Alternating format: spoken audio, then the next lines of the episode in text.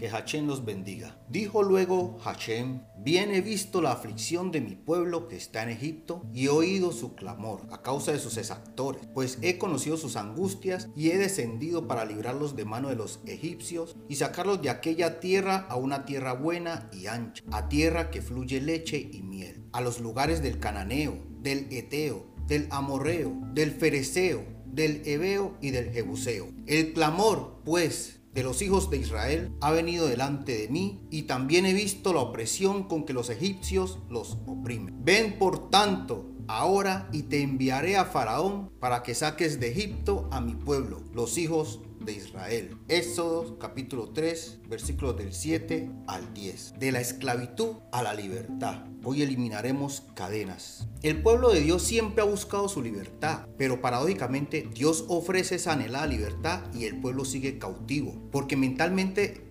estamos atados a una limitación que fue impuesta, nos fue creada. No hay peor atadura que la que es originaria en la mente. Es por eso la importancia de cambiar el pensamiento, la metanoia, el arrepentimiento, que viene del griego metanoia y es cambio de pensamiento. La importancia de quitar el velo que ha sido creado por influencia del miedo impuesto. Es el momento de que rompas los paradigmas. Es el momento de que te atrevas a vivir como un verdadero hijo de Dios un verdadero hijo del dueño del oro y de la plata. Aleluya y que a su nombre sea todo honor y toda gloria. El pueblo de Israel, que antes era llamado Jacob, luego de la muerte de José y de Faraón, surge un nuevo faraón llamado Namasés. Este, al ver que el pueblo crecía bastante, decidió esclavizarlo para obligarlo a realizar trabajos pesados casi que las 24 horas del día.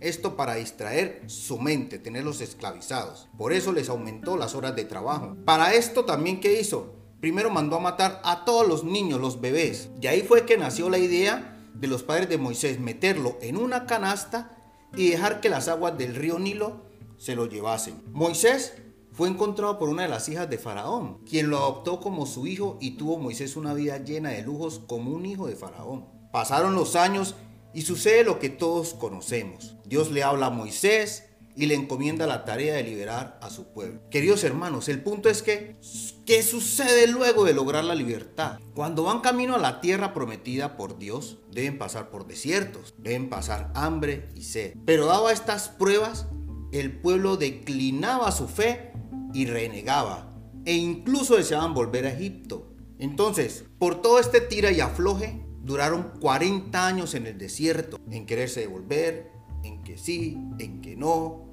Dios les mostraba sus proezas, ellos volteaban su rostro a Dios, pero otra vez volvían y volteaban su rostro al pasado, a Egipto. Entonces, todo esto pasaron 40 años, hubo muertos, guerras, castigados, exiliados. Solo los hijos de quienes perseveraron en fe fueron los que lograron llegar a la tierra prometida, donde abunda la leche y la miel. Pero ahí no termina la tribulación del pueblo, pues empieza a contaminar de otras culturas pecaminosas. La cuestión es que todos nosotros nos esclavizamos, pero esa esclavitud es mental, porque la esclavitud física fue realizada por Dios, pero la esclavitud continúa siendo mental. Es un miedo impuesto por unos, unos espíritus. Esos espíritus se benefician de nuestros miedos, de tu conformismo que provoca estrés, de la frustración de no estar donde quieres, de la rabia de no hacer lo que realmente te gusta. Esos sentimientos son negativos y alimentan a estos seres. Esa es la verdadera guerra espiritual. Por eso ellos te mantienen ahí en ese estado. Un ejemplo muy claro que siempre lo menciono es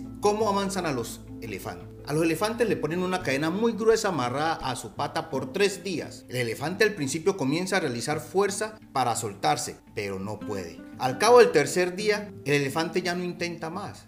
Le quitan la cadena, pero él sigue ahí, porque en su mente se creó esa limitación. Hermanos, la reflexión es, hoy debemos romper las cadenas. Debemos romper esas cadenas que te atan al pasado. Debemos romper esas cadenas que se reniegan a que tú puedas avanzar. En el nombre de Jesús Hamashia se rompe toda cadena de enfermedad, se rompe toda cadena de limitación, toda cadena de angustia, de estrés. Se rompe en el nombre poderoso de Jesús Hamashia. Que el Padre Eterno te ilumine, te llene de sabiduría, te colme de su bendición y de su entendimiento para que rompas toda cadena y puedas lograr la verdadera guerra espiritual, porque no luchamos contra carne ni sangre, sino contra las potestades, contra espíritus, contra huestes celestiales. Así que hermano, tu mente la debes renovar, debes transformarla, debes renovarla para poder dar esa guerra. Debes dar la guerra a esas huestes celestiales. En el nombre de Yeshua Hamashia tú tienes la capacidad. Cuando transformas tu mente tienes la capacidad.